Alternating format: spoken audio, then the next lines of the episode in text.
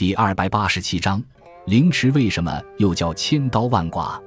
凌迟也称令迟，是我国古代一种用小刀将人慢慢割死的极刑，即民间所说的千刀万剐。凌迟之刑大约出现于五代时期，正是以凌迟之名出现在法典中，是在辽。此后的金、元、明、清都将之定为正式的刑法。五代时期。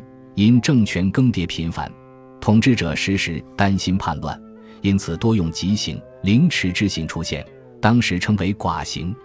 后来的金、元两朝，异族统治者为威吓汉族人民，将凌迟之刑写入法典。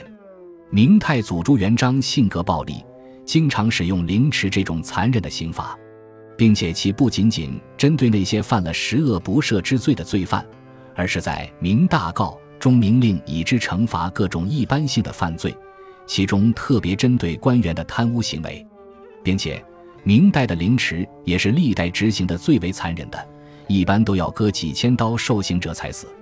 清乾隆时期，凌迟则进一步扩展到打骂父母或公婆、儿子杀父亲、妻子杀丈夫等触犯伦理道德的犯罪。太平天国林凤祥、李开芳、石达开等不少将领。以及捻军首领张洛行、赖文光等均受了凌迟之刑，但清代的凌迟刑法执行的没那么残忍，一般割几十刀。